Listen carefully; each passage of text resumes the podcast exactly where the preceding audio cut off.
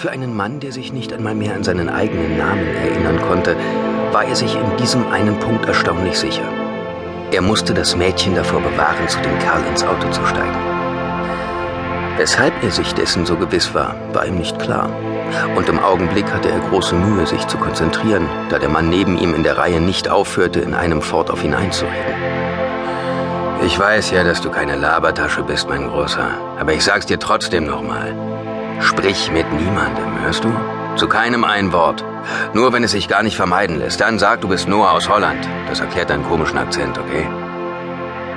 Noah nickte stumm. Während er in den letzten Wochen mehr Zeit mit Nachdenken als mit Reden verbracht hatte, quasselte Oskar mal wieder auf ihn ein. Seine Worte schlugen dicke Atemwolken in der kalten Luft. Es war Februar in Berlin, und der Winter tat das, was er am besten konnte. Er hatte sein Windmesser aufgeklappt und schnitt sich durch alles, was sich ihm in den Weg stellte. Kleider, Haut, Seelen. Dabei machte er keine Standesunterschiede. Es war ihm gleichgültig, ob er an dem Pelzkragen einer Grunewalder Witwe rüttelte oder, wie in diesem Moment, eine viel zu lange Schlange vor dem Obdachlosenasyl in der Franklinstraße dazu brachte, noch enger zusammenzurücken. Oskar gestikulierte beim Sprechen wild mit den ebenso kurzen wie dicken Armen und deutete zum Eingang des grauen Betonhauses, vor dem sich die Traube der Wartenden staute. Wir dürfen nicht auffallen. Wenn du kontrolliert wirst, vermeide jeden Blickkontakt. Pluster dich nicht so auf, es wirkt einschüchternd, wenn alle sehen, wie kräftig du bist. Und lass mich zuerst vortreten, ja? Oskar stellte sich auf Zehenspitzen, um den Größenunterschied zwischen ihnen ein wenig auszugleichen. Selbst so reichte er Noah gerade einmal bis zur Brust. Ich hab nämlich keine Lust, dass du aussortiert wirst. Heute ist der 14. Februar. 14 und 2 macht 16. Die Quersumme davon ist 7. 7! Wir können also heute nicht in unser Versteck zurück, verstehst du? Nein, ganz und gar nicht. Noah verstand das meiste nicht von dem, wovon sein merkwürdiger Weggefährte den ganzen Tag überredete. Streng genommen verstand er sein gesamtes Leben nicht mehr, wobei Leben vermutlich der falsche Begriff für das Dasein war, das er fristete, seitdem er vor gut vier Wochen zum ersten Mal wieder zu Bewusstsein gekommen war.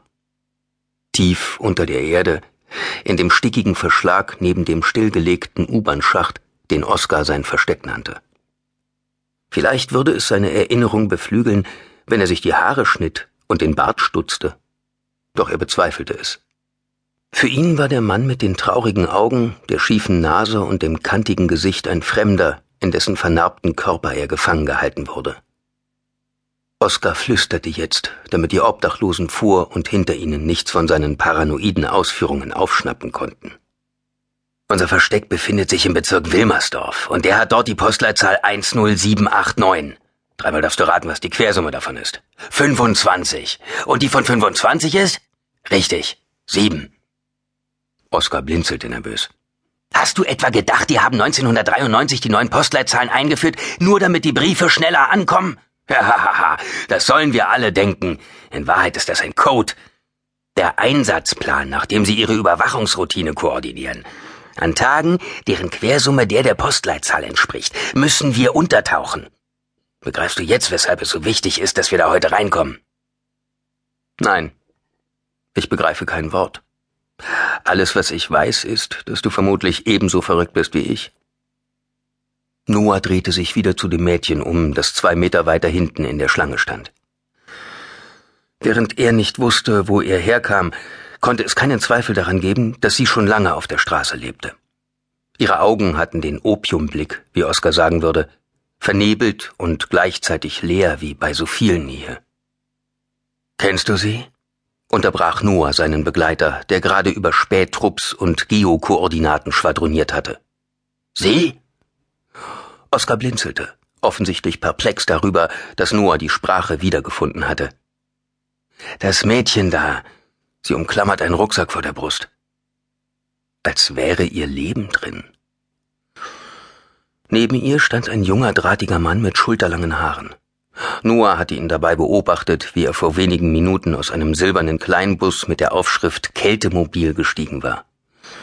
Der Fahrer hatte zögernd die Schlange abgeschritten, bis er schließlich das Mädchen entdeckte. Das ist Patricks, klärte Oskar ihn auf. Noah nickte.